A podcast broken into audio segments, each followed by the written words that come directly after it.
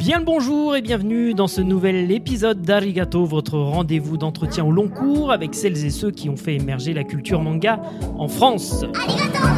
Journaliste, écrivain, chroniqueur et depuis peu rédacteur en chef, nous en reparlerons. Notre invité du jour, c'est bien simple, lorsque les médias mainstream ont besoin d'un spécialiste manga et ou animation japonaise, c'est son portable qui sonne. Le nouveau Miyazaki au cinéma, appelle Mathieu Pinon. La différence entre Shonen Shoujo, Mathieu Pinon. Slam Dunk, Albator, Olivier Tom, 31, hop, Mathieu Pinon. Le Scantrad, oui, appelle quand même Mathieu Pinon. Bref, vous l'aurez compris, notre invité du jour s'adapte à toutes les situations. Et je vous demande de l'accueillir comme il se doit avec un tonnerre d'applaudissements rajoutés en post-prod, monsieur Mathieu Pinon. Bonjour. Bonjour. Bonjour à tous. Bonjour à tous. Bonjour Mathieu, tout d'abord merci d'avoir euh, accepté notre invitation. Alors comme avec les autres invités, j'aimerais que nous commencions par le commencement. Vous êtes né en 1977, c'est bien ça Je peux pas Tout à fait, oui. Alors quelle a été votre première rencontre avec euh, l'animation japonaise et puis le manga par la suite, puisqu'en général c'est comme ça qu'on procède? Alors, bah oui, je fais partie de cette génération qui a d'abord connu le dessin animé avant le, avant le manga. Du plus loin qu'ils m'en souviennent, mon... vraiment ma première rencontre avec l'animation japonaise, c'était une coproduction franco-japonaise, c'était Ulysse 31, Mhm, puisque alors à l'époque c'était euh, FR3 et non pas euh, France 3. tout à fait. Euh, FR3 étant une chaîne régionale, proposait euh, le journal des régions de 19h à 20h. Et à 20h, alors que les autres chaînes passaient euh, leur journal national, il y avait une émission qui s'appelait Les Jeux de 20h.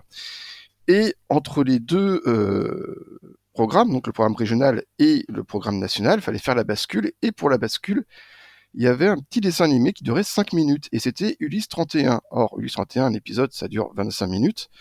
Donc il y avait les cinq premières minutes qui étaient diffusées le lundi, les cinq minutes suivantes qui étaient diffusées le mardi, puis le mercredi, le jeudi, jusqu'aux cinq minutes conclusives le vendredi. Donc vraiment euh, Ouais. cinq actes, un acte par jour de la semaine. Il y avait vraiment un côté très feuilletonnant. Et puis pour les enfants de mon âge, bah, pour les parents c'était idéal parce que une fois que tu as regardé le dessin animé, hop, tu vas au lit. Si jamais il y avait eu un problème, on, ratait un épisode dans la semaine, le samedi il y avait la diffusion de l'épisode en intégralité.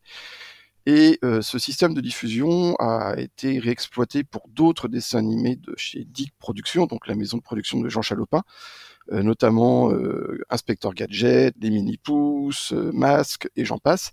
C'est pour ça d'ailleurs que très souvent, à la fin d'un dessin animé, on pouvait voir une petite morale ou une petite astuce, un petit bonus qui était à la toute fin.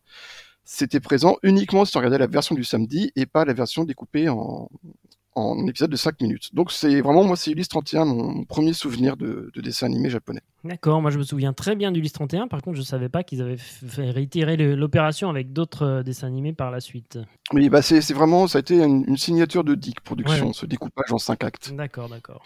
Voilà, et puis alors à partir de là, il y a eu euh, toute une grande vague de, de, de- d'animation japonaise en France. Euh, il y avait il y avait Amus 3. Alors sur Amus 3, on avait des choses comme Nils Holgersson, on avait Katsai, on avait Booba, on avait les petits malins. euh, puis euh, il y avait euh, Recrea 2, Recrea 2 avec euh, Goldorak, avec Candy, avec Tom Sawyer. Euh, Il y a eu euh, la 5 qui est arrivée avec des dessins animés comme euh, Théo la batte de la victoire, euh, Lucie l'amour et rock'n'roll, et puis évidemment euh, le Club Dorothée qui lui a apporté une touche un peu plus action, euh, ce qui avait généré pas mal de débats en France à l'époque. Alors justement cette période de, votre enfance à l'adolescence, quelles sont les œuvres qui vous ont vraiment marqué Donc on a bien entendu Ulysse 31 en premier lieu, mais ensuite... Alors, il y a eu. Euh, bah, J'aimais beaucoup vraiment ce côté euh, souffle épique et mythologie, donc forcément, euh, je me suis retrouvé également dans Les Cités d'Or, hein, où il y a ce côté très science-fictionnesque, oui. avec le Grand Condor, euh, avec le, le- le voilier à la voile d'or, et, euh, et la mythologie euh, sud-américaine. Mais euh, moi, j'aimais beaucoup les, euh, des dessins animés qui étaient euh, entre guillemets agenrés et qui apportaient de Tom Sawyer par exemple. C'est c'est exceptionnel. J'ai regardé il y a pas longtemps des épisodes de Tom Sawyer. C'était vraiment très Ouais, chouette. euh, Rémi sans famille. J'ai remarqué qu'il y avait beaucoup de classiques de la littérature que j'ai bien aimé adapter en, en dessin animé. Euh, mais je, je regardais vraiment à peu près tout hein. Mm. c'était euh, c'était justement c'était tellement varié au niveau de, de l'offre que c'est cette diversité qui m'a qui m'a particulièrement plu à l'époque. On pouvait passer de, de vraiment de de Katsai autour du monde en 80 jours euh, avant d'arriver sur euh, Olive Tom. Enfin voilà, c'était trois genres complètement variés, mais euh, mais tous euh, très qualitatifs. Et alors, du coup, qu'est-ce que ce médium avait de, de plus pour vous par rapport à, d'autres comme la bande dessinée, le roman, euh, les séries télé il y a même si- Alors, euh, bah, je lisais aussi pas mal de romans et de bandes dessinées à l'époque, Ouais. hein, donc c'était, euh, c'est vraiment, il n'y avait pas de, de, de, de marqueur comme quoi l'animation était mieux que, que le reste.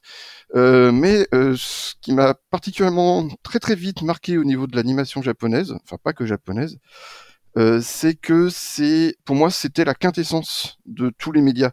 C'est-à-dire que euh, il y a tout ce qu'on peut trouver dans le, enfin, dans le cinéma ou dans la série télé, avec du dessin en prime, euh, avec euh, de la musique. Donc euh, c'est une bande dessinée mais euh, rythmée avec une musique en prime. Et surtout, il y avait pas de, il y a pas de limite au niveau de la création, puisque ce qu'on pouvait trouver dans les séries live ou dans les films en live action, euh, faut bien se rappeler que dans les années 80, 90, euh, l'ordinateur n'était pas aussi euh, développé qu'aujourd'hui. Et par conséquent, il n'y avait pas autant d'effets spéciaux en images de synthèse. Ouais. Et donc, euh, quand euh, quelqu'un voulait faire un- un- une production audiovisuelle où euh, ah, à un moment il va y avoir un vol de dragon qui va survoler une armée de cavaliers qui prennent d'assaut un château où les attend un magicien, Mm. euh, c'était impossible à faire en, en prise de vue réelle. Et donc c'était ça le pouvoir de, de, de l'animation, c'est qu'on pouvait tout faire. Alors là, pour la- là, je parlais en mode un peu heroic fantasy. Pour la science-fiction, c'était pareil. Donc ensuite, euh, votre parcours, études scientifiques, c'est ça? Oui, oui, oui, j'ai fait. Alors j'étais très très fort à l'école. euh, J'avais euh, un an d'avance. En fait, quand j'étais à l'école, justement, quand le prof nous disait, enfin l'instituteur, nous disait bon ben voilà, là en histoire géo, on va faire les exercices 1 et 2 de la page 27. Je me doutais que à la maison, on aurait les exercices 3 et 4. Ouais. Et donc, comme je faisais ça très vite, eh ben, je faisais les exercices directement en cours. Et quand j'arrivais euh, chez moi, on me disait, bon, bah, faut que tu fasses tes devoirs. Et mes devoirs sont déjà faits. Et par conséquent, bah, j'avais tout le temps nécessaire euh, à volonté pour pouvoir euh, regarder la télévision. Alors, même si, fallait, hein, je sortais quand même jouer parce que fallait pas rester uniquement planté devant son écran. Et c'est valable encore aujourd'hui. Il faut, faut, Mhm. faut jouer dehors. Donc, euh, bah, j'ai été assez fort euh, jusqu'au baccalauréat. Donc, euh, j'ai eu un bac C. Euh, puis, je me suis orienté vers des études d'ingénieur. Je suis allé en école d'ingénieur. Et puis, je me suis rendu compte qu'en fait, c'était pas ce que je voulais faire. Et euh, c'est à cette époque où j'ai commencé, à- en parallèle de mes études, à, euh, à écrire un petit peu sur l'animation japonaise. D'accord. Donc votre début de journaliste, c'est pour euh, Animeland ou il y a eu d'autres journaux avant, euh, d'autres fanzines peut-être? Alors, j'ai fait un tout petit peu de fanzina, euh, enfin, c'est même pas du fanzina au lycée, j'avais participé au journal justement du, du lycée, mais il n'y avait pas plus de. C'était pas de diffusion en dehors. Alors, mon premier article, oui, ça a été pour Animeland. Euh, fin des années 90, début 2000, euh, j'ai essayé de vous retrouver ça parce que j'en ai parlé il y a pas longtemps justement. Alors voilà, c'était l'Animeland numéro 54 en septembre 1999, ma toute première pige. Avec en couverture? Giant Robot. Ah oui, je la vois. Donc, euh, et comment c'est fait? C'est-à-dire que vous vous appelez euh, Yvan West Laurence, rédacteur en chef à l'époque du magazine, vous lui dites euh, est-ce que je peux- Alors, pas du tout. Pas du tout. Euh, ça s'est fait de manière euh, déjà à l'époque les mails et les téléphones c'était pas encore euh, aussi développé que ça. Ouais, parce que vous, vous n'étiez pas en région parisienne. Je n'étais pas en région parisienne, j'étais à, à Strasbourg en école d'ingénieur. Ça s'appelait le NSPS à l'époque, je crois que maintenant ça s'appelle Télécom Strasbourg. Et donc les mails les, les... étaient pas aussi développés qu'aujourd'hui. En fait, je crois que j'ai envoyé un courrier papier Ah, euh, disant euh, que euh, si, en fait, il y avait l'étrange festival, donc un très très bon festival qui présente des films fantastiques de tout genre. Et à l'époque, l'étrange festival se, se passait à Strasbourg avant d'avoir l'édition parisienne au Forum des Images. Et donc, il y avait l'avant-première hors Japon de Perfect Blue qui était programmée à l'étrange festival. Ah, J'ai donc écrit à New Zealand en disant bah, écoutez, je sais que vous étiez un fanzine il y a encore pas très longtemps, vous êtes devenu un magazine, vous roulez pas forcément sur l'or. Euh, moi, j'ai une petite chambre étudiante. Euh, si euh, vous voulez envoyer quelqu'un pour voir le film en avant-première, pour faire un article, pour pouvoir en parler, euh, je peux l'héberger, ça vous épargne une nuit d'hôtel, euh, ça sera avec plaisir. Ouais, ouais, trop bien. Et Yvan West-Laurence m'a contacté en me disant, bah, écoute Mathieu, c'est très gentil comme proposition, mais on a une autre idée pour que ça nous coûte encore moins cher, c'est que tu y ailles pour nous. Ok. Donc, je suis allé voir Perfect Blue, j'ai préparé un article, c'était donc la première fois que je faisais un, article pour de la presse où j'ai donc compris euh, les principes du calibrage, euh, les, le nombre de signes à ne pas dépasser, faire des encadrés. Euh, j'y ai passé je sais plus combien de temps. J'envoie mon article par mail, puisque voilà, maintenant on, a commencé à communiquer par mail. Mmh et Yvan m'a répondu euh, avec le tact et la délicatesse qui le caractérise, c'est nul, recommence. Et euh, là, j'avais plus que deux ou trois jours, donc j'ai écrit le deuxième j'ai dans l'urgence et le stress. Et la réponse d'Yvan a été, bah, tu vois quand tu veux. Ok. Et donc, ça a été ma première expérience de presse. Très bien. Donc le sujet là s'est imposé de lui-même, euh, mais ensuite vous avez intégré euh, plus ou moins la rédaction d'Animeland, vous y écriviez des, papiers régulièrement. J'ai intégré la rédaction euh, après une sorte de bizutage. Puisque je suis passé à Paris pour voir la rédaction, voir les, gens avec qui je discutais un petit peu par courrier, par téléphone. Et je suis très bien reçu, etc. Et ce jour-là, arrive par coursier les 13 premiers épisodes, je crois, de Futurama, envoyés par Canal+, euh, en disant, bon bah voilà, euh, c'est la prochaine série qu'on va diffuser à la rentrée, euh, j'espère que vous apprécierez. De Matt Browning. Et on m'a dit, bah tu vois Mathieu, là il y a une télé, là il y a un magnétoscope, tu vas regarder Télérama, euh, Futurama, pardon, euh, et, euh, et, puis tu nous fais un article d'une page. Donc euh, ça a été vraiment bisutage. J'ai fait un papier, mais dans l'urgence absolue, dans le dans le rush, parce que personne ne pouvait s'en occuper à ce moment-là. Et comme je n'en suis pas trop mal tiré, euh, la, la, collaboration a été vraiment actée euh, à partir de ce moment-là. Et alors comment euh, on vous attribuait le, le, choix des sujets ou alors c'était vous qui proposiez tel ou tel sujet il y, a, il y, avait vraiment les deux. À l'époque, je participais pas, je participais pas encore trop aux réunions rédactionnelles. Donc le chemin de fer était assez établi. Je pouvais faire des suggestions en amont. Donc je disais, bon, bah écoute, je sais qu'il y a ça qui arrive bientôt chez Declic Images, euh, il y a ça qui arrive chez l'Ibex, puisque vraiment on était à une époque euh, où euh, c'était encore majoritairement du DVD qui permettait la, diffusion de dessins animés. C'était pas encore trop bien vu sur les, chaînes depuis Club Dorothée. C'était la fin de la VHS déjà, en 90-2000. Oui, c'était la fin de la VHS. Et puis en 2000 après, j'ai quitté Strasbourg, je me suis réorienté vers euh, l'enseignement. Je suis allé faire mon IUFM à Angers, dans mon Maine-et-Loire natal, ce qui était déjà plus pratique pour moi pour aller à Paris. Et puis en 2004, je me suis installé à Paris. Par conséquent, je pouvais me rendre beaucoup plus facilement à la rédaction, participer aux réunions rédactionnelles et là me faire force de proposition. Donc euh, ça s'est ça s'est fait sur le temps. Et euh, soit j'acceptais des, des, des, des, piges sur des sujets qui m'intéressaient, mmh soit je me faisais force de proposition, et plus ça avançait, plus je me suis rendu compte que je pouvais également parler de sujets dont je ne connaissais rien, euh, et apprendre, voire parler de sujets qui ne m'intéressaient pas a priori, euh, pour sortir de ma zone de confort. Et donc sur cette euh, période, vous étiez présent, enfin je sais pas s'il existait un comité de rédaction, j'imagine que oui. Comment, comment se passe un comité de rédaction chez Animeland? Euh, il y a une date qui est fixée avec euh, généralement, euh, à l'époque c'était mensuel, deux mois d'avance. On commence à discuter du numéro. Donc il y a le directeur de publication, le rédacteur en chef, les membres permanents de la rédaction, les pigistes qui ont pu se déplacer, tout le monde se réunit, on discute, il y a ce qu'on appelle un chemin de fer, donc c'est le, le, sommaire fait sur un fichier Excel qui va de la page 1, enfin, la couverture jusqu'au quatrième de couverture, donc on, mmh c'est comme un chemin de fer. Chaque page est une station différente et on décide d'attribuer tant de pages à tel sujet. Et par rapport à l'actualité, alors qu'est-ce qu'il peut y avoir comme film qui va sortir Est-ce qu'il y a un festival qui arrive S'il y a un festival ou un salon, est-ce qu'il y aura des auteurs japonais? Est-ce qu'on peut avoir des interviews? Si on a une interview, est-ce que lui ou elle vaut la peine? Euh, Si c'est le cas, combien de pages? Donc c'est vraiment tout le monde contribue à, créer le sommaire, euh, le contenu du magazine. On répartit euh, les, piges à rédiger en fonction des volontés de chacun et aussi du temps disponible. Puisque quand on est pigiste, donc on est, euh, on est freelance, on écrit très souvent d'ailleurs pour Animeland à l'époque, beaucoup faisaient ça en Mhm. supplément d'un vrai travail euh, alimentaire. Et euh, c'était, euh, bah, ceux qui ont du temps pouvaient faire parfois 8, 10 pages, euh, d'autres n'en faisaient que deux. Certains avaient des rubriques euh, récurrentes, euh, d'autres non. Donc euh, c'est ouais. à peu près le même principe pour n'importe quelle euh, rédaction. Hein. Et alors, quel regard vous portez, vous, sur euh, l'évolution du, du magazine, justement, aujourd'hui, enfin, qui, qui évolue régulièrement, qui va réévoluer, j'ai cru le comprendre, euh, euh, en 2024 Euh, Mhm. Est-ce que vous suivez ça de, de loin, de près? Alors je continue de, de, de, de suivre Animeland, je continue de collaborer avec eux, je fais des piges régulières pour le site.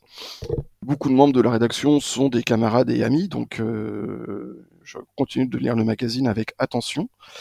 Euh, c'est un magazine qui évolue, qui a dû évoluer en faisant face à beaucoup, beaucoup, beaucoup de, de critères. Mhm. Euh, Il y a d'un côté euh, le, le public qui change. Euh, Il y a d'un autre côté, Animeland parle d'animation. L'animation est un média audiovisuel.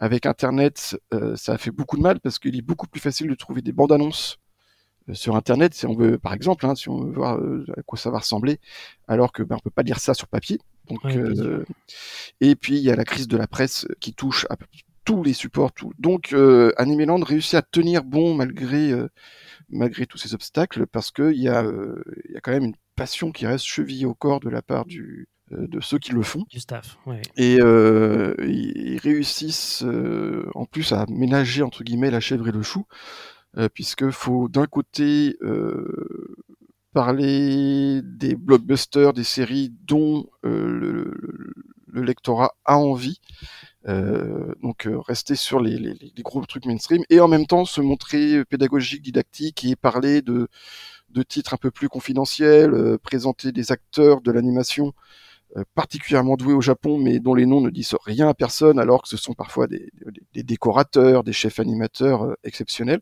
Mhm. Donc il y a, il y a vraiment encore euh, beaucoup, beaucoup de, de- de- d'efforts et de, de beau travail de, de la part d'Animeland.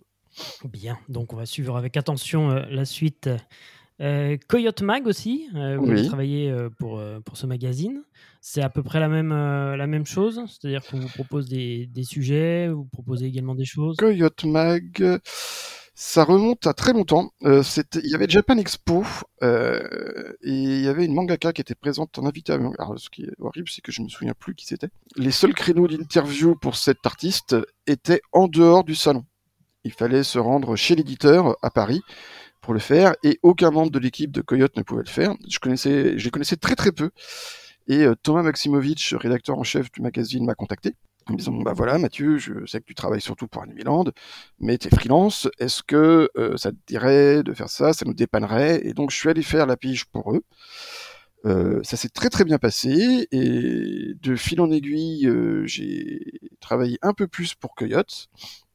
Et puis c'était une époque où j'ai commencé à, à abandonner euh, l'éducation parce que c'était quelque chose qui me réussissait absolument pas.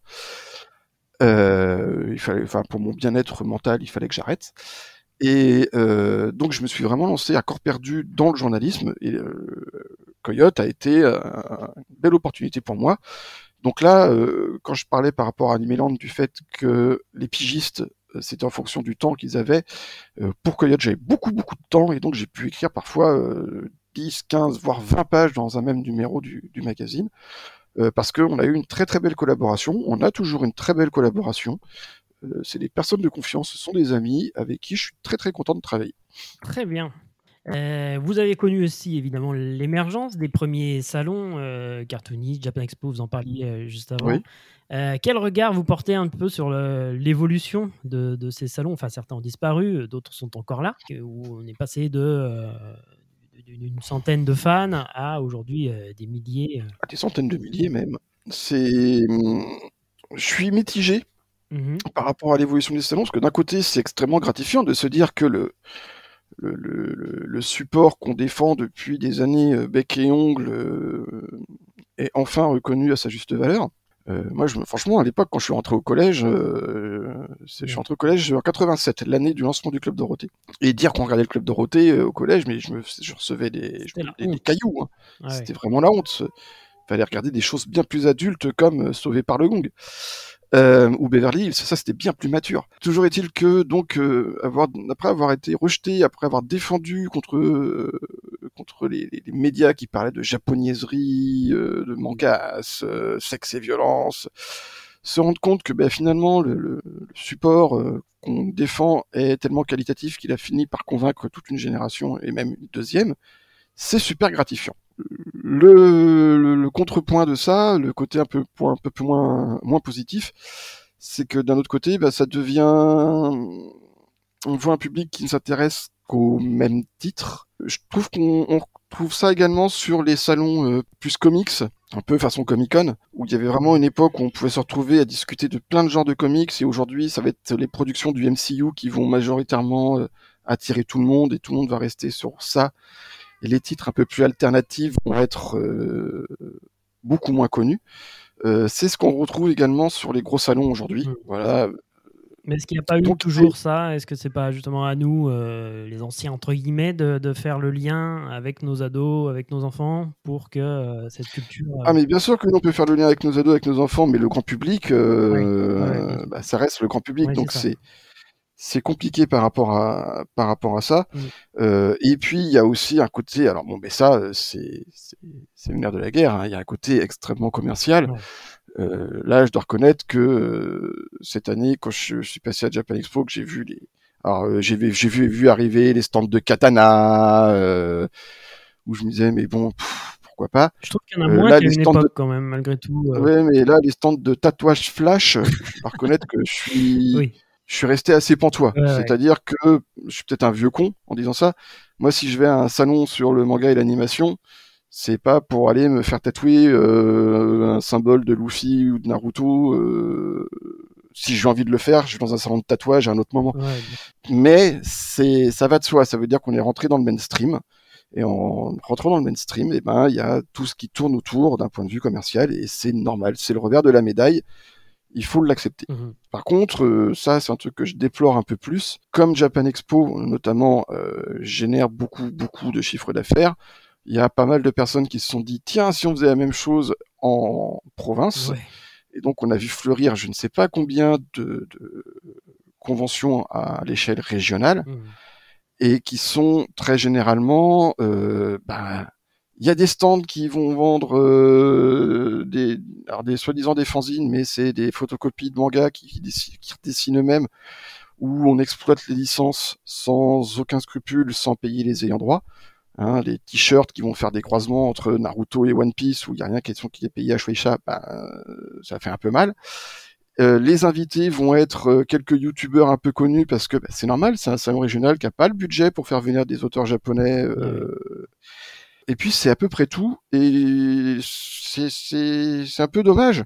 Alors euh, heureusement, hein, il y a encore quelques salons de, de, passionnés euh, qui font en sorte de, de, développer beaucoup plus la curiosité euh, de leur euh, du public qui vient les fréquenter. Mmh. Mais euh, c'est une portion congrue. Ah c'est quelque chose comme l'Epita.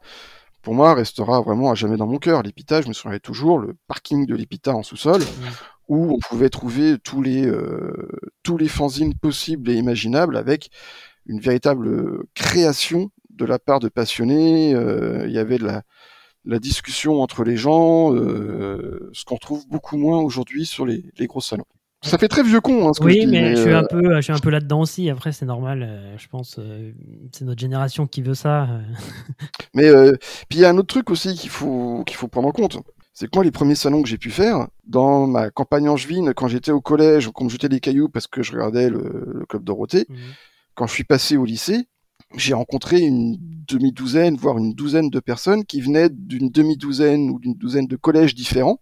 Donc on se connaissait pas à l'époque du collège, et puis on s'est ah toi aussi tu te fais jeter des cailloux parce que t'aimes les chevaliers du zodiaque. Et donc on s'est retrouvé. Et là ah je suis pas seul. Et quand j'allais dans une convention, euh, les premières conventions de Japan Expo où on était 3000, euh, les 3000 Pékin, euh, on venait des quatre coins de la France. ah, mais, ah, on est 3000, mine de rien. Mm. Et on s'en rendait compte sur le moment. Aujourd'hui, avec Internet, avec les forums de discussion, euh, maintenant il y a les Discord, et, les réseaux sociaux et j'en passe, cette communauté sait qu'elle existe déjà. Oui. Et puis elle est devenue beaucoup plus mainstream qu'elle ne l'était. Voilà, et, et, donc cet aspect, ah, on se retrouve un petit peu entre moutons noirs, ça a aussi disparu, et mmh. c'est normal. C'est une évolution avec le temps. Donc, euh, je vais pas dire c'était mieux avant, je vais pas dire c'est pire aujourd'hui. Euh, avant, quand on allait en convention, il y avait certes la curiosité, il y avait un aspect très humain, mais il n'y avait pas la diversité de produits, d'offres, d'attractions euh, qu'on peut trouver aujourd'hui. Hmm. Et donc, bah, aujourd'hui, oui, il y a plein d'offres, il y a plein d'attractions. Euh, les éditeurs euh, fournissent des plus produits euh, complètement dingues quand on va acheter euh, deux mangas sur le salon. Donc, tout ça, c'est génial pour le jeune public aujourd'hui. Par contre, ben, l'aspect un peu plus roots de l'époque a s'est estompé. Hmm. Voilà. Après, il reste aussi pour nous et pour un public aussi un peu plus jeune, j'en ai vu certains, les conférences, les projections, les masterclass, voilà, qui, ah, ben, existent toujours et, qui, euh, qui drainent quand même un public de passionnés pour le coup. Bien sûr. Hein, euh, mais il y a aussi cette partie-là, oui, où des gens ne viennent que euh, faire les boutiques, entre guillemets. quoi. C'est ça, quand on dit ah, Japan Expo, c'est devenu uniquement un supermarché. Ah, c'est énervant, ça. C'est très. Alors, je... oui, on peut dire que Japan Expo est devenu un supermarché. On peut très bien venir à Japan Expo juste pour dépenser son argent en, en produits qu'on ne pourra pas trouver à d'autres occasions je suis tout à fait d'accord. Mais comme tous les festivals, en fait. Mais par euh, contre. Des festivals musicaux, il y a des gens qui ne viennent que pour boire et faire la fête et ne pas forcément écouter. Voilà, mais par contre, on peut également euh, découvrir des performances de théâtre japonais, de musique traditionnelle. Euh, on peut s'initier à, des sports. là, cette année, j'ai discuté avec, parce que j'aime bien discuter avec les, les, gens que je peux croiser dans Japan Expo au débeauté pour un petit peu comprendre. Euh, il y a des parents qui sont venus avec leurs enfants parce que leurs enfants voulaient se mettre au sport à la rentrée. Ils voulaient faire un art martial, mais ils savaient pas lequel. Mhm. Et ils ont pu tester du judo, ils ont pu tester du karaté, ils ont pu tester euh, de l'aïkido, ils ont pu tester euh, le tir à l'arc, ils ont, enfin, ils ont pu tester sur place pour pouvoir se faire directement une, une, opinion et savoir vers quoi s'orienter à la rentrée. Bon, ben, enfin voilà, y a, on peut vraiment faire à Japan Expo, on peut se faire quatre festivals différents euh, selon ce qu'on a envie de voir. Et euh, dans le même lieu. Donc ça, ça c'est quelque chose qu'on n'avait pas à l'époque. Euh, voilà. Par contre, oui, c'est vraiment, je, je, trouve que sur les petites conventions de de province, alors c'est désolé pour le terme, ça fait très péjoratif oui. dire de province, mais c'est régionaux. Régionaux, l'effort est quand même moins axé sur cet aspect culturel, didactique, pédagogique. Hmm. Mais bon, ce n'est que mon opinion et nous le respectons. on va faire un petit bond euh, dans le temps. On va aller directement en 2014, euh, date de parution de votre premier livre, et pas des moindres, euh, puisque vous lancez avec l'histoire du manga moderne avec Laurent Lefebvre. oui, un, compagnon de chez Coyote. Alors, une question classique. Comment est-ce que vous avez opéré pour le choix des, des œuvres et des auteurs que vous alliez faire figurer dans cet ouvrage? Il fallait faire des choix, forcément. Est-ce qu'il y a eu mmh des bastons? Est-ce qu'il y a eu comment ça s'est passé? Il y a eu des discussions, mais on était vraiment d'accord à 80 voire 90%. Euh, le but pour nous était de montrer comment le manga évoluait, avait évolué au Japon. Déjà, c'était quelque chose qui est très important euh, parce que le marché français euh, n'est pas du tout représentatif de, du Japon. Donc déjà rien que ça, ça pouvait euh, montrer euh, la différence entre le manga tel qu'on le connaît en France et le manga tel qu'il est historiquement euh, depuis son pays de naissance. Est-ce que, avant qu'on continue, est-ce que vous pensez qu'on va arriver justement à cette diversité en France du, manga? Est-ce qu'on aura des, vraiment des titres niches qui pourraient être édités par des éditeurs français? Je pense au baseball, par exemple, on n'y a quasi pas. des choses vraiment typiques japonaises qui pourraient euh, trouver peut-être leur public en France C'est vraiment une très très bonne question parce que c'est un, grand sujet de débat, notamment avec beaucoup de personnes sur Twitter qui euh, ont du mal à comprendre comment fonctionne le, marché de l'édition et qui râlent parce que tel titre n'est toujours pas sorti en France. ah, la France, deuxième pays du manga, ça devrait être chez mm. nous. Euh, sauf que la France, deuxième pays du manga, euh, 50% du chiffre d'affaires en France euh, repose sur 20 séries. Et euh, les 20 titres en question, euh, c'est euh, du euh, One Piece, Naruto, euh, Dragon Ball, l'Attaque des Titans, My Hero Academia, Jujutsu Kaisen, Spy Family. Enfin, c'est à côté de ça, il y a 600 séries qui doivent récupérer bah, les, les, les, les- les- le reste. Euh, c'est très difficile euh, de, de, de sortir ça, d'autant plus que parmi les séries qui ne marchent pas forcément en France, euh, il y en a qui sont de véritables succès au Japon. Par exemple, Sawako, Sawako, ça cartonne au Japon, et en France, bah ça se vend pas tant que ça. L'éditeur japonais, quand il fait, on vend ses droits pour Sawako, il vend une série qui cartonne, qui a un triomphe, donc il Mhm. demande de, beaucoup d'argent, ce pas. qui est normal. Mhm. Et l'éditeur doit lancer beaucoup d'argent pour un truc qui va pas en rapporter des tonnes. À partir de tout ça, euh, voilà, pour répondre à la question, euh, est-ce que le marché français va avoir la diversité? Je pense que le marché français a déjà une très très belle diversité éditoriale, bien plus que euh, d'autres pays européens, bien plus que les États-Unis. On a quand même des éditeurs qui savent ce qu'ils font.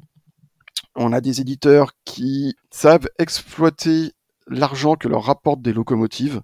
Euh, donc euh, ça fait partie des 20 titres que j'ai pu citer auparavant, et qui, grâce à l'argent que ça rapporte, peuvent lancer des séries dont ils savent pertinemment qu'elles ne vont pas être super bénéficiaires, voire déficitaires, mais qu'ils ont envie de défendre, Mhm. euh, que ce soit du manga patrimonial, que ce soit du manga plus underground.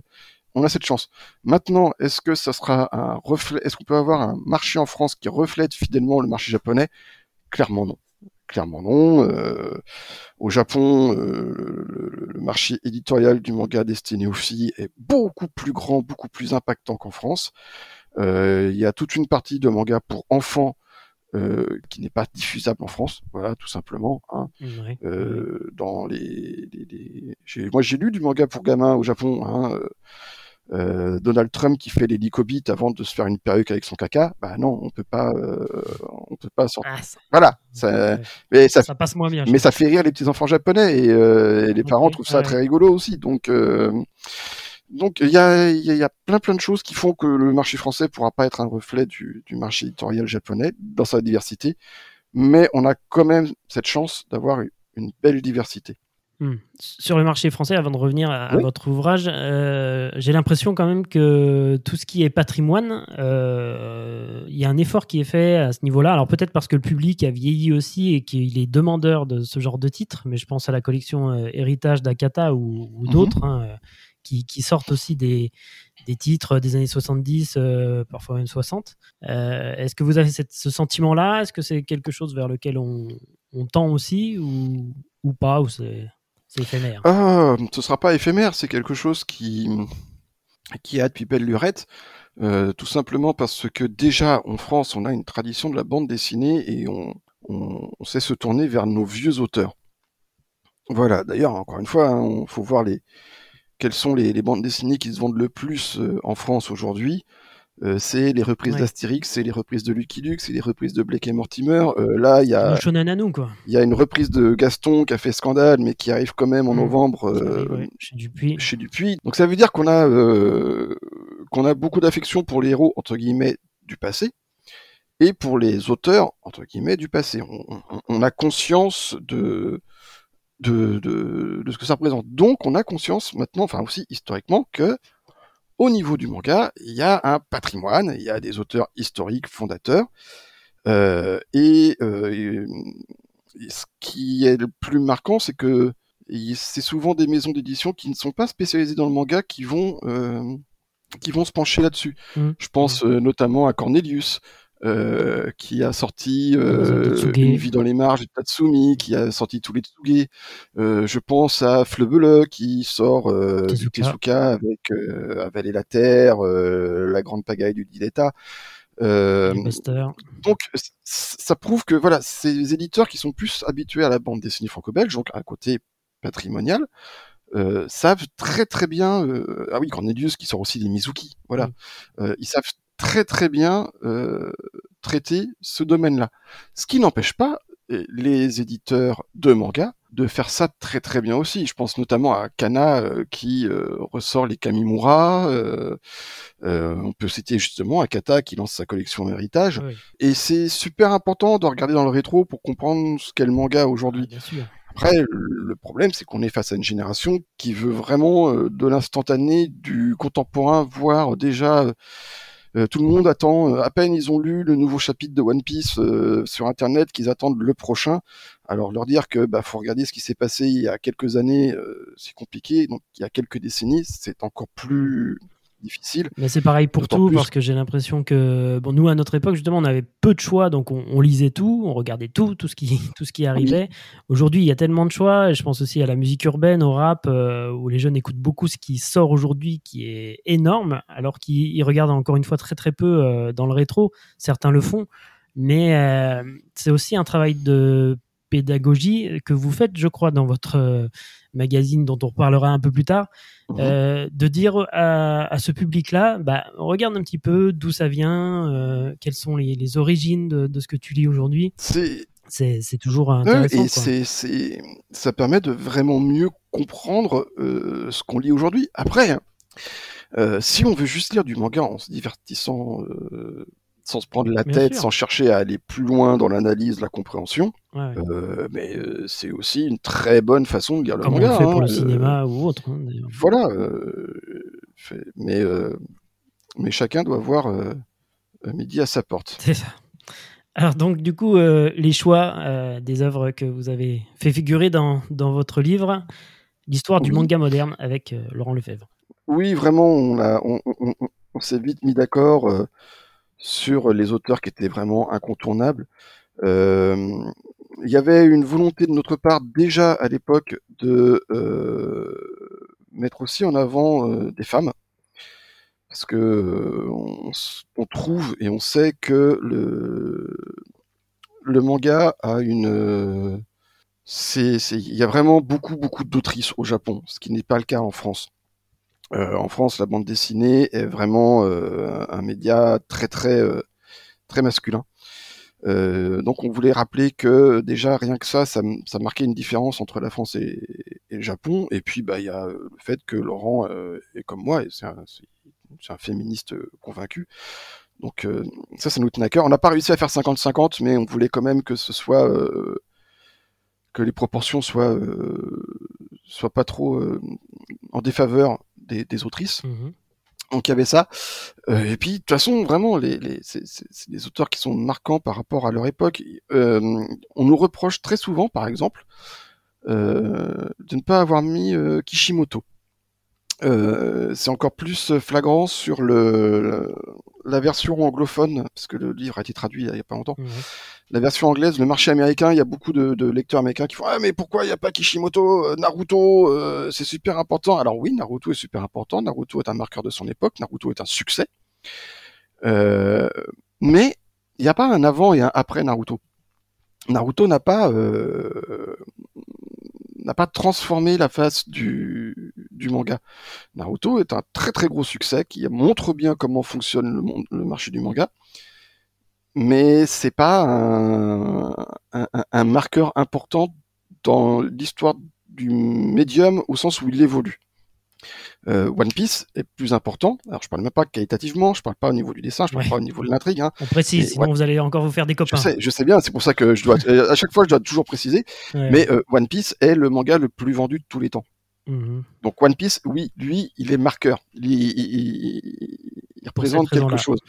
Euh, un titre comme euh, comme One Punch Man, il est plus important dans l'évolution du manga que Naruto, au sens où, euh, à l'origine, c'était un manga sur Internet avec un dessin qui n'était pas euh, folichon, puisque One, on peut pas dire que le, dessin soit sa qualité première en tant qu'artiste, et qui a été repris avec un autre dessinateur super doué pour devenir le succès qu'on connaît. Donc voilà, ça c'est quelque chose qui était inédit à l'époque. Donc c'est vraiment, on a vraiment voulu montrer l'évolution du, du manga euh, et donc c'est comme ça que les, le choix des auteurs s'est fait, mais euh, ça coulait de source. Ouais, naturellement. Pour rester dans votre travail d'écriture, euh, vous êtes passionné d'animation, de manga, mais également du Japon, puisque vous sortez en- Mhm. entre 2016 et 2018 un triptyque autour du Japon, avec 108 étoiles du Japon, une année japonaise et téléportation Japon. Est-ce que vous pouvez nous parler de ces livres et euh, comment vous avez eu envie de sortir un petit peu du monde de l'animation, du manga dans lequel vous étiez, tout du moins en tant, que rédacteur, pour aller euh, vers, euh, vers ce pays Mon premier voyage au Japon remonte à 2007. Euh, alors c'est très rigolo parce que mes deux premiers voyages au Japon sont totalement euh, euh, opposés. Euh, 2007, j'y suis allé en été, en, entre guillemets, en vacances. Donc j'ai découvert le, le Japon tout seul comme un grand. Et, euh, et je connaissais absolument rien. J'avais quelques copains sur place. Vous partiez avec quel, quel objectif? C'était Découvrir. découvrir. oui, je suis allé visiter aussi bien le, le musée du Tokiwaso, donc qui était le- la résidence où avait vécu Tezuka et les premiers pionniers du manga. Euh, j'ai visité ça, tout comme je suis allé visiter le Bouddha de Kamakura et je suis allé voir les daims à Nara. Enfin, voilà, j'ai vraiment fait un, un, un road trip d'un classicisme dingue. Mhm. Mais c'était une époque où il n'y avait pas Internet. J'avais, euh, pour me débrouiller, euh, des cartes papier, euh, des cartes téléphoniques pour pouvoir appeler les quelques copains que j'avais Ah sur oui. Tokyo pour qu'ils me dépannent depuis les cabines téléphoniques. Euh, et donc ça c'était, moi j'ai passé trois semaines en 2007 et en 2008 je suis allé couvrir euh, la reformation de Ex-Japan euh, au Tokyo Dome Ok. et c'était tout frais payé par euh, le, le staff de Ex-Japan. Euh, je suis- D'ailleurs, j'y suis allé notamment avec l'équipe de No Life à l'époque. Et euh, le voyage a duré euh, 100 heures, si ma mémoire est bonne. On est arrivé le jeudi, en... on est parti le jeudi, on est arrivé vraiment le vendredi matin. Vendredi midi, il y avait le premier concert. Samedi, il y avait le deuxième concert. Dimanche, il y avait le troisième concert. Et lundi, on repartait. Et euh, c'était en même temps que le Tokyo Anime Fair. Donc le midi, j'allais voir le Tokyo Anime Fair et le soir, je faisais les concerts de Ex Japan. C'était d'une densité dingue. Et voilà, en deux ans, j'ai pris ça. Mhm. Et puis après, en 2012, je suis retourné au Japon pour euh, euh, faire mes recherches sur euh, histoire du manga moderne. Parce que j'avais l'idée en tête, hein, le livre n'est pas euh, arrivé tout seul. Ouais, bien Donc sûr. là, je suis allé rencontrer des éditeurs, je suis allé faire des interviews, je suis allé voir des mangakas, je suis allé, enfin, j'ai vraiment, euh, j'ai fait un travail de recherche. Et euh, non, j'ai dû aller en 2013, 2012, 2013. Et l'année suivante, euh, on était peu de temps, c'était 2014, on était peu de temps après euh, euh, le tsunami de 2011. Mhm. Euh, reprise du tourisme au Japon, euh, énorme promotion chez les compagnies aériennes. Et le directeur de publication de Coyote, Laurent Koffel, me dit bah écoute Mathieu, euh, j'ai vu que tu au Japon de telle date à telle date. Est-ce que je peux me greffer sur ton voyage? Donc j'allais pour trois semaines. Et lui, est venu pour, il est venu pour dix jours. Donc j'ai passé cinq jours seul, dix jours avec lui et cinq jours seul. Et pendant les dix jours que j'ai passé avec lui, euh, j'ai revu un petit peu le mois de 2007 qui découvre le Japon. D'accord. Et j'ai vu les première erreurs- fois, lui. voilà. Et j'ai vu les erreurs qu'il pouvait faire et qui pour moi me paraissaient désormais évidentes. Et je me suis rendu compte de euh, du fait que les Français passionnés par le manga en fait ne connaissaient pas le Japon. Mais ce qui est normal, hein, moi avant 2007, je le connaissais pas. Je me suis dit à partir de là, c'est quand même euh, dommage de pas connaître la culture japonaise qui permet de mieux connaître le manga. Et donc à partir de là est née euh, dans euh, Coyote la rubrique téléportation au Japon où chaque année on allait au Japon pour rencontrer des mangakas, pour faire des interviews sur place, pour voir des studios d'animation, rencontrer des réalisateurs, des producteurs, des chanteurs. Et pendant nos voyages, on prenait des photos de tout ce qu'on pouvait trouver au Japon pour illustrer euh, comment ça fonctionne les sushis au Japon, euh, comment ça fonctionne le métro, euh, la rentrée des classes, les uniformes. Enfin voilà, on, on photographiait tout ce qu'on pouvait pour illustrer et on avait une rubrique qui permettait d'expliquer ça. Et c'est comme ça que sont nés les, les trois livres que j'ai fait sur le Japon. Donc le premier, ça a dû être les 108 étoiles du Japon, je crois. Euh, puis il y a eu une année japonaise qui était... euh, alors le 108 étoiles du Japon, c'est expliqué qui sont des plus grandes personnalités du, au Japon. C'est-à-dire Oui. que vous prenez le livre, vous allez voir un japonais, vous montrez n'importe quelle photo dedans, Il le connaît. la personne sait qui c'est. Mhm. Mais par contre, euh, bah, c'est comme si un japonais venait en France, peut-être qu'il connaît Emmanuel Macron, peut-être qu'il connaît Thierry Henry, mais si vous lui mettez une photo de, de Jean-Pierre Foucault, il va vous regarder avec des yeux grands comme des soucoupes en disant mais qui c'est Vous lui mmh. montrez une photo d'Ayana Nakamura, il va pas savoir qui c'est. Et euh, bah, j'ai voulu faire ça, donc avec euh, des personnalités que tout le monde connaît au Japon, mais qui sont pas forcément connues euh, en France. Je crois que j'ai dû citer Miyazaki et Tezuka en dessin animé et en manga, parce que voilà, ils sont super connus au Japon et ça permet aux lecteurs français d'avoir quand même quelques points d'accroche, mais c'est à peu près tout. Il y a eu une année japonaise où là le principe était, bah, on suit les événements sur une année au Japon. Si je fais la même chose en France, c'est comme si je vous disais, bah, c'est pas compliqué. En mai, euh, il y a euh, le festival de Cannes, et puis euh, il va y avoir Roland Garros, et puis après il va y avoir le bac, et puis après il va y avoir le Tour de France, et puis après en septembre il va y avoir la rentrée. et je vous fais tous les événements qu'on connaît sur l'année française. Bah, j'ai fait la même chose avec le Japon. Et enfin, Téléportation Japon, donc, qui reprend quelques articles du magazine. Et, euh, et, puis on a rajouté 50 euh, à 60% d'inédits parce qu'on ne voulait pas non plus que les personnes qui, qui étaient abonnées à Coyote, par exemple, euh, ne trouvent qu'une compilation de trucs qu'ils avaient déjà lus auparavant. Ok. Et puis je voudrais également qu'on s'arrête sur un siècle d'animation japonaise que vous avez coécrit, lui, avec Philippe Bunel en 2017. encore... Philippe Bunel qui, lui, participé avec Animeland, comme quoi... Il y en a pour tout le monde. Encore un, très beau livre avec une, mine d'informations incroyable et une, iconographie euh, vraiment magnifique. Euh, on s'était rencontrés d'ailleurs, euh, vous vous en souvenez certainement, sans aucun doute, à l'occasion de Japan Expo 2018. Et puis je vous avais mhm. avoué ma difficulté à trouver moi aujourd'hui dans l'animation japonaise des séries qui me passionnent, comme, comme j'avais pu l'être avant dans les années 90 avec Evangelion, Cowboy Bebop, Escaflowne et, et d'autres. ma question, et puis je vous la repose aujourd'hui parce que encore aujourd'hui, euh, j'ai du mal. Euh, est-ce que je suis devenu un vieux con? Comment Qu'est-ce que vous pourriez me conseiller à moi euh, en tant que, que, que quarantenaire bien, bien tassé en matière de, de séries d'animation? Parce que pour les films, c'est vrai que j'arrive à trouver des choses qui, qui m'intéressent, mmh grâce aux sorties notamment au cinéma. mais par contre, en série, j'ai vraiment du mal à accrocher. Oh, il y a plein de choses bien en série. c'est il suffit un tout petit peu de se, pencher, de suivre l'actualité sur, euh, sur les plateformes. Le problème, encore une fois, c'est que les plateformes ne vont pas forcément mettre en avant leur, euh, leurs titres, les, alors, je vais dire les plus intéressants, euh, qui sortent le plus des, clichés habituels du genre. là, moi, récemment, j'ai beaucoup aimé Insomniac, qui a été adapté en, en série animée qui est très très très chouette. Euh, il y a Bocchi the Rock qui, qui, est vraiment super sympathique. Euh, comment ça s'appelle? C'est Insomniac After School, le, le titre euh, de l'adaptation en, dessin animé du manga qui est chez euh, Soleil. Il y a Skip and Loafer qui est un truc tranche de vie qui, qui, est, exceptionnel. On regarde un épisode et, et on se sent beaucoup beaucoup mieux après. Euh, là, il y a l'adaptation de euh, Noble Paysan, qui sont des petits épisodes de 4 ah minutes qui sont qui sont formidables. Je savais même pas que c'était sorti, oui. Ben voilà, comme quoi, euh, non, il y a, toujours de très très très bonnes choses. Hein.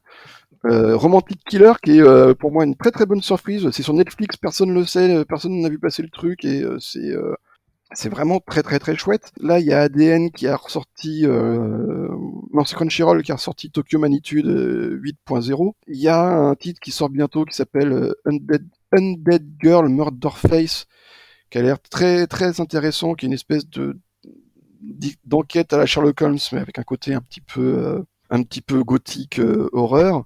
Et puis euh, Journey Beyond Heaven, le manga euh, qui est chez Pika, mhm. euh, qui est chez Disney+. Le titre c'est Tengoku Daimakyo. Euh, ça c'est c'est exceptionnel. Donc non non, il y a toujours des très bonnes choses. Hein. J'attends plutôt, si je sais pas si s'il faut que je l'attende ou pas. Ah ben moi j'attends avec impatience plutôt sur Netflix. Oui oui. Ça, ça, devrait sentir bon ça. Ah oui ça sent, ça devrait être pas mal du tout plutôt sur Netflix. Euh... Oui, il y a Free qui va arriver, et puis euh, Zom 100 Bucket List of the Dead, tiré du, manga chez Kana, qui est très très chouette. Ok, bon bah voilà, on a une bonne liste déjà là. Voilà, non, il y a des, très très bonnes choses.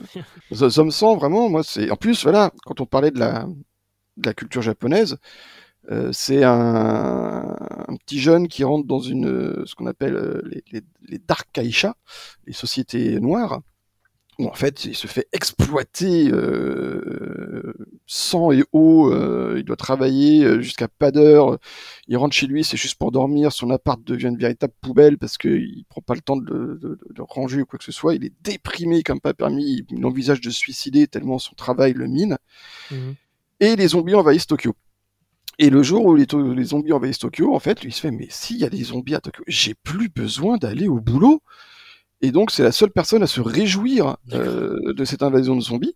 Okay. Et euh, il se fait aucune illusion euh, sur son, son, destin. Il pense qu'il finira bouloté euh, lui aussi euh, par des zombies. Et donc, il se fait un cahier dans lequel il choisit les 100 choses qu'il veut absolument faire avant de mourir euh, déchiqueté par un zombie. Et malgré l'invasion de zombies, il va tout faire pour y arriver. Donc, euh, je crois qu'il y a un moment, il se dit, eh ben, je vais aller me baigner à la plage, chose que je n'ai jamais faite. Donc, il va trouver le moyen de circuler, d'affronter les zombies pour pouvoir aller faire tempête. D'accord. Et, euh, et, donc, c'est très chouette parce que, euh, ben, ça, comme toujours avec les zombies, ça en dit beaucoup sur la société, là, notamment la société japonaise.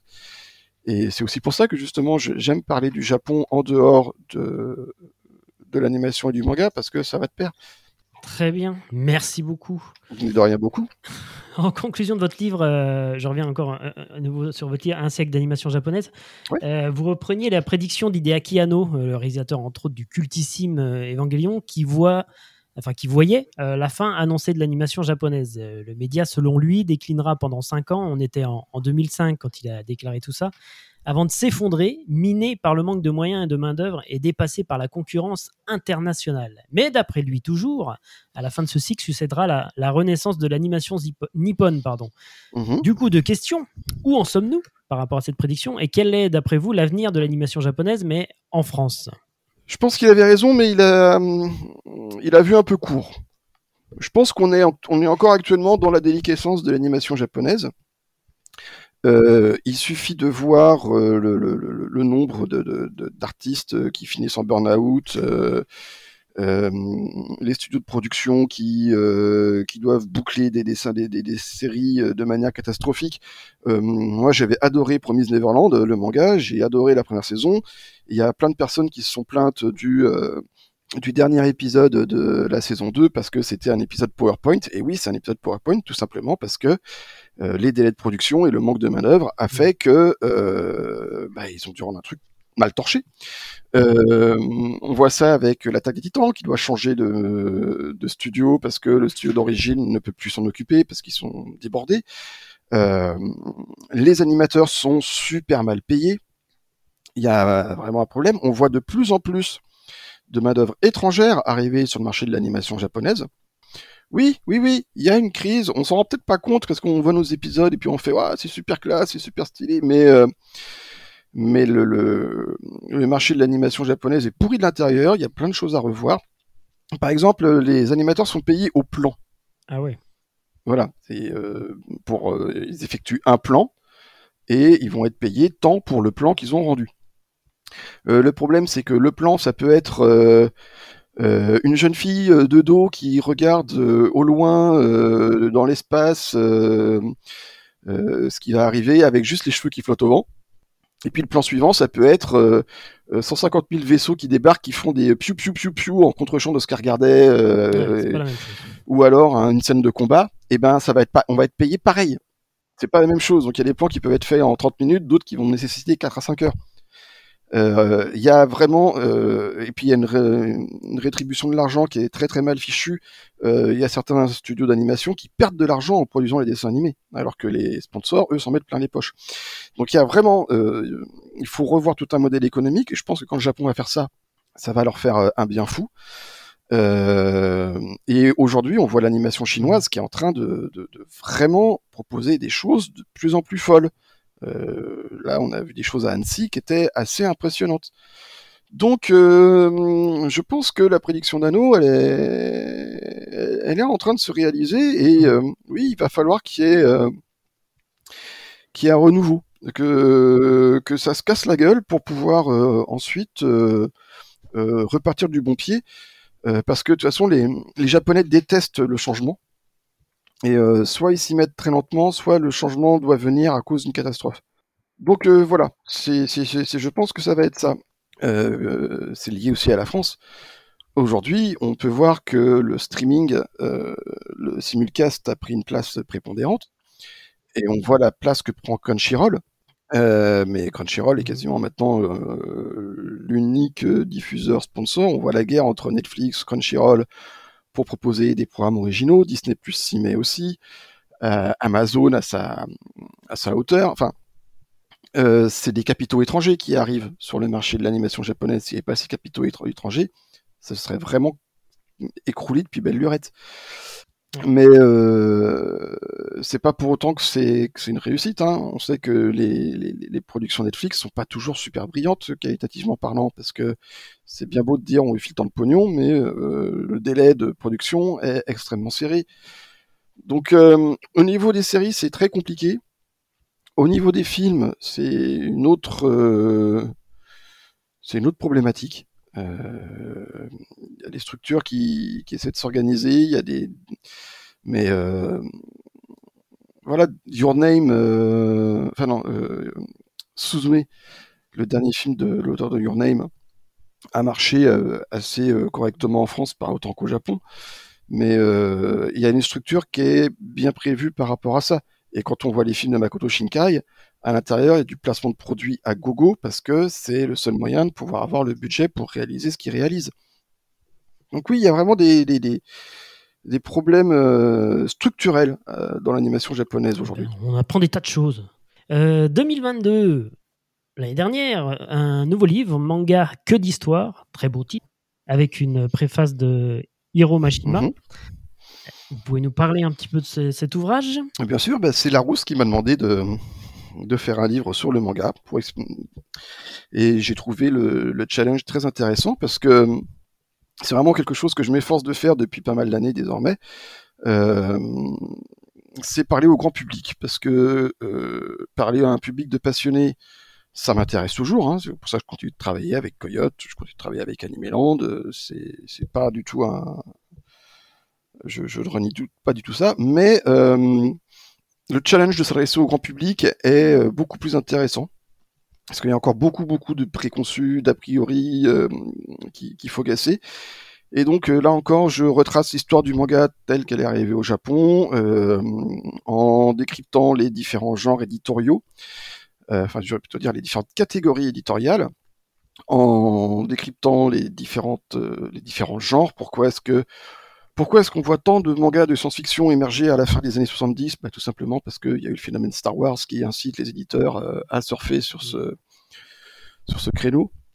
Euh, à aller plus loin que le, vernis de façade, juste l'histoire, voir ce que ça implique derrière au niveau des thématiques politiques, euh, sociales, parler d'économie, enfin c'est euh, c'était très intéressant parce que j'avais à peu près les mêmes données euh, que pour Histoire du manga moderne, mais j'ai pu les exploiter avec une structure qui n'a rien à voir. Et donc oui, il y avait vraiment cet objectif d'expliquer au, grand public ce que c'est que le manga. Et encore aujourd'hui, ça reste euh, ça reste un challenge passionnant. 2022 également, nouvelle aventure, et non des moindres, vous devenez rédacteur en chef du magazine Otaku Manga, qui s'adresse aux adolescents d'aujourd'hui avec une accroche forte, développe ta culture manga. Mhm. Alors on en a un petit peu parlé euh, dans cette émission, et quel est le constat qui vous a emmené à développer ce, nouveau magazine?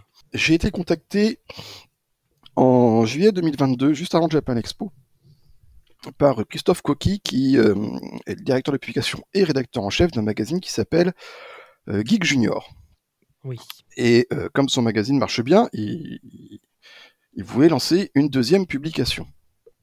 Et il m'a contacté pour savoir si ça pouvait m'intéresser. Moi, au début, j'ai un peu freiné des cas de fer en disant, bah écoutez, un nouveau magazine sur le manga et l'animation. Aujourd'hui, le marché est vraiment saturé en kiosque entre Animeland, euh, Animeland Extra, Coyote, euh, Japan Live, euh, Japan Max. Euh, c'est vraiment sursaturé, ça va être impossible de se faire une place dans ce marché ultra concurrentiel.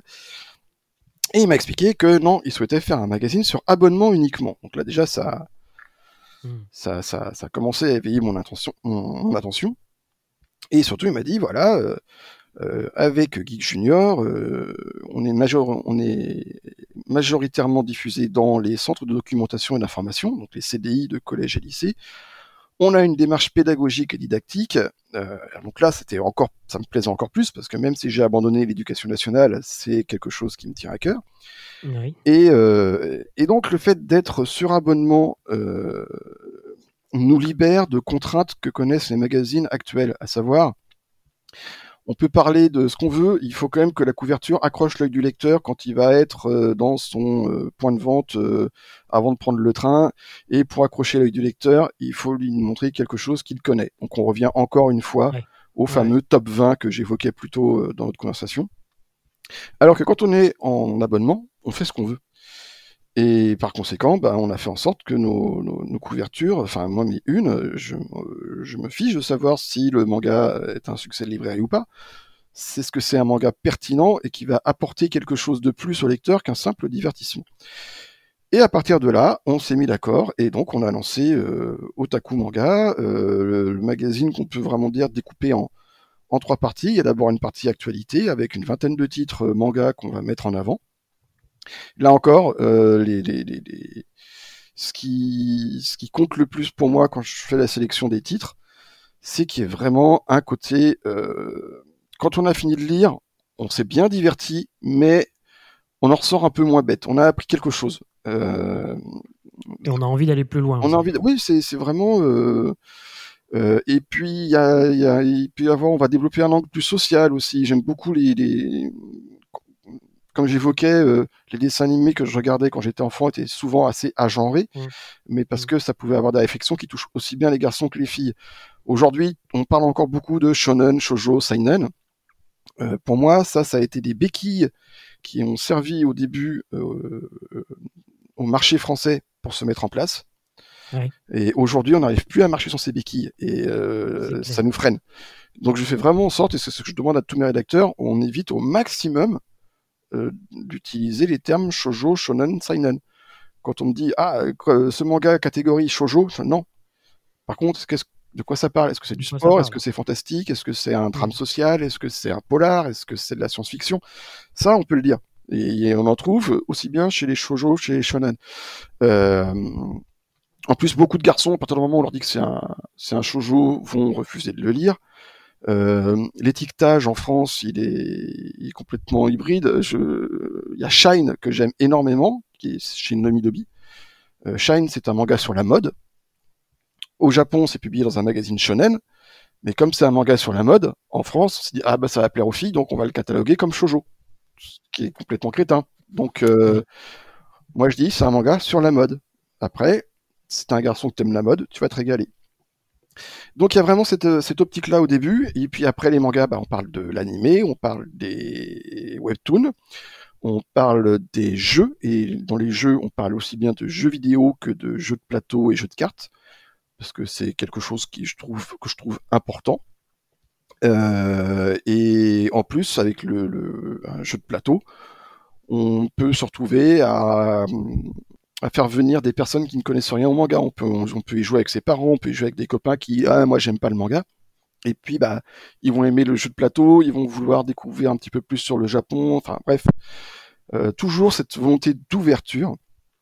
Une fois qu'on a fini euh, les news, on a la grosse partie du magazine qui est le, qui est le dossier.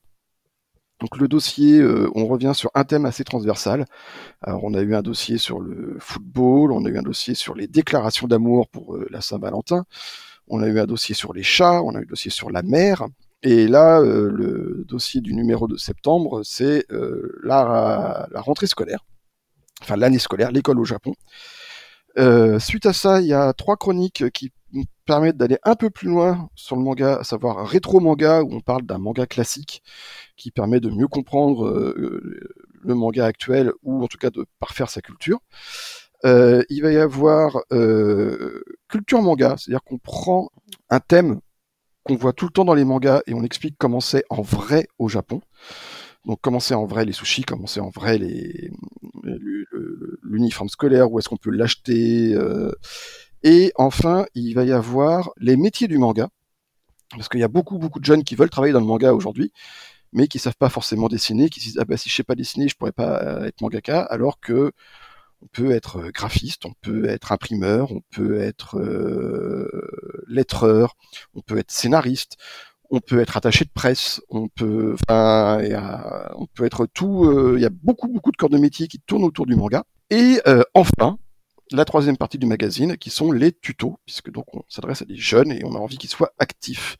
Donc il y a des tutos pour pour dessiner, il y a des tutos pour faire de la cuisine, il y a des tutos pour faire du cosplay, euh, des tutos pour faire de la calligraphie, pour apprendre le japonais, avec des personnes qui sont très très calées dans leur domaine.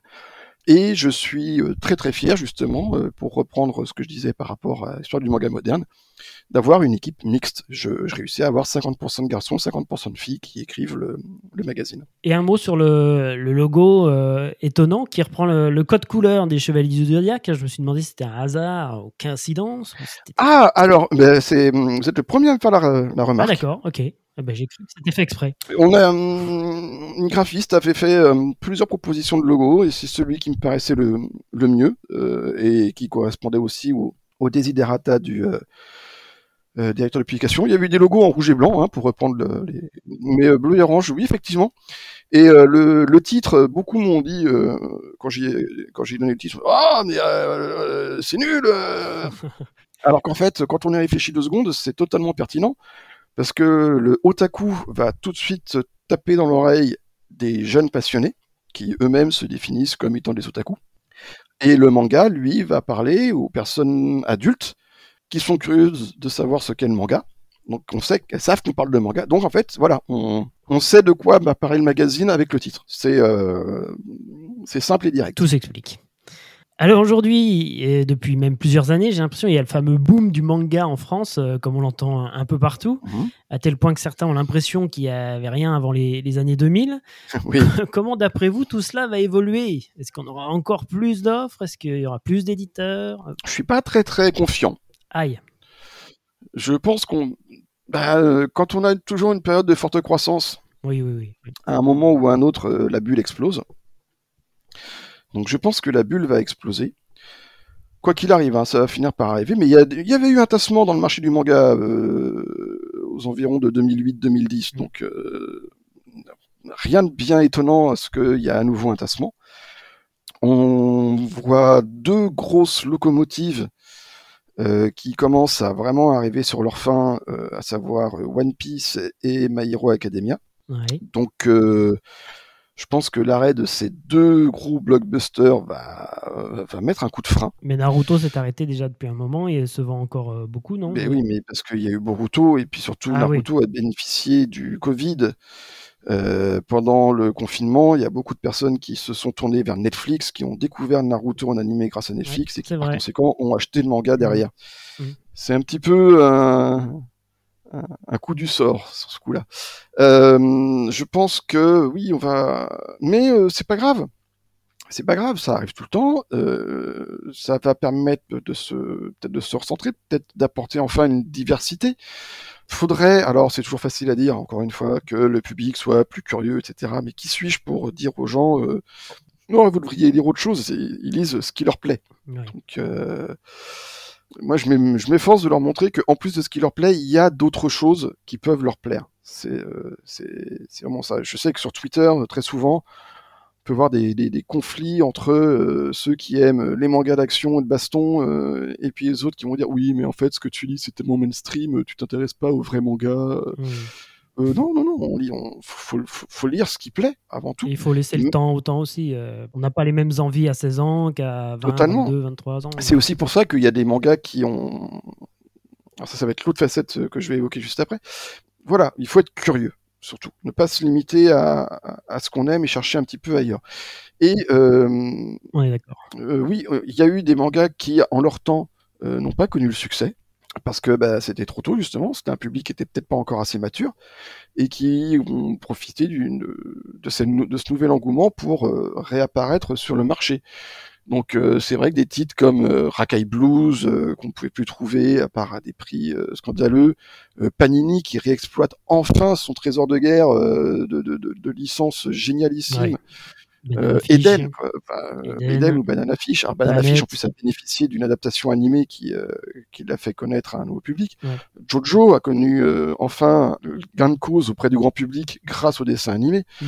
Euh, c'est très amusant d'entendre des gamins de 14 ans dire que ouais Jojo c'est le meilleur manga de tous les temps et quand on leur dit tu sais il y a 8 ans euh, euh, quand il sortait un tome il se vendait à 250 exemplaires ouais c'est pas possible ben, si si si si quand monsieur Araki est venu en France en 2000 je sais plus combien en 2003 il a 20 ans il est venu il y a 20 ans mais on était une vingtaine de Pékin à se pointer et on est tous repartis avec une dédicace voilà, parce que bah il était content. Bon bah on dit ça aujourd'hui, bah non c'est pas possible. Bah si si, c'était comme ça.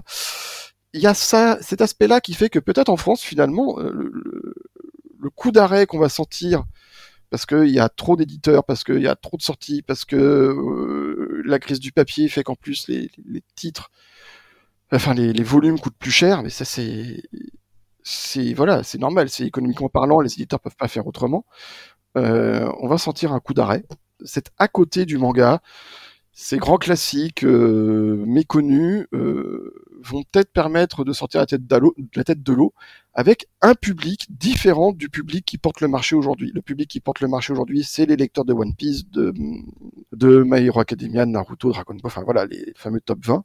Et peut-être que justement, euh, les lecteurs de, je sais pas, de Yawara, de, de Tezuka, de, des enfants de la mer, enfin de, titres qui sont un peu plus moins mainstream, susceptibles de toucher un public qui n'est pas forcément un grand consommateur de manga, mais qui aime des, des œuvres euh, alternatives et intéressantes et qui se moquent de savoir de quel pays elles viennent, euh, va peut-être permettre de minimiser cette crise et d'apporter euh, justement de, de, nouveaux lecteurs.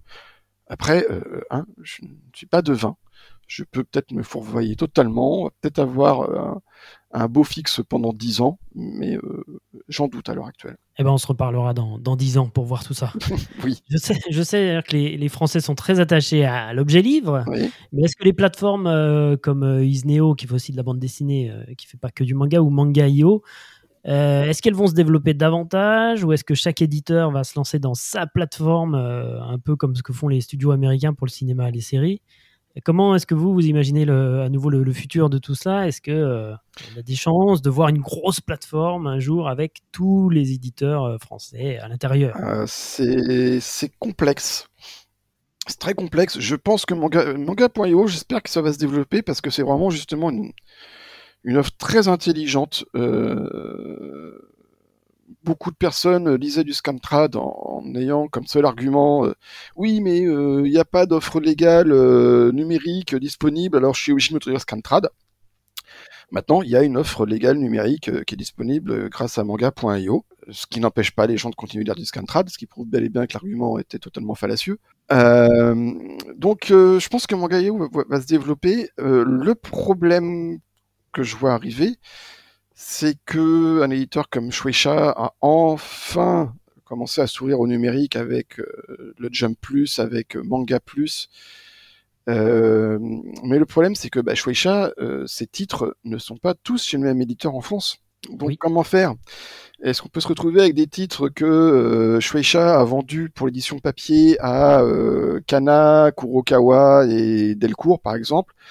Qui se retrouveraient sur la plateforme de Glénat Manga. Ah, comment on fait? Est-ce que c'est possible ou pas? Ou alors est-ce qu'il faut que Shueisha lance sa plateforme à lui euh, via Visme et puis que Kodansha fasse la même chose et puis que donc c'est c'est compliqué. On sent que il y a une espèce de de, de, incognita que les, tout le monde essaie d'explorer, de défricher autant que faire se peut.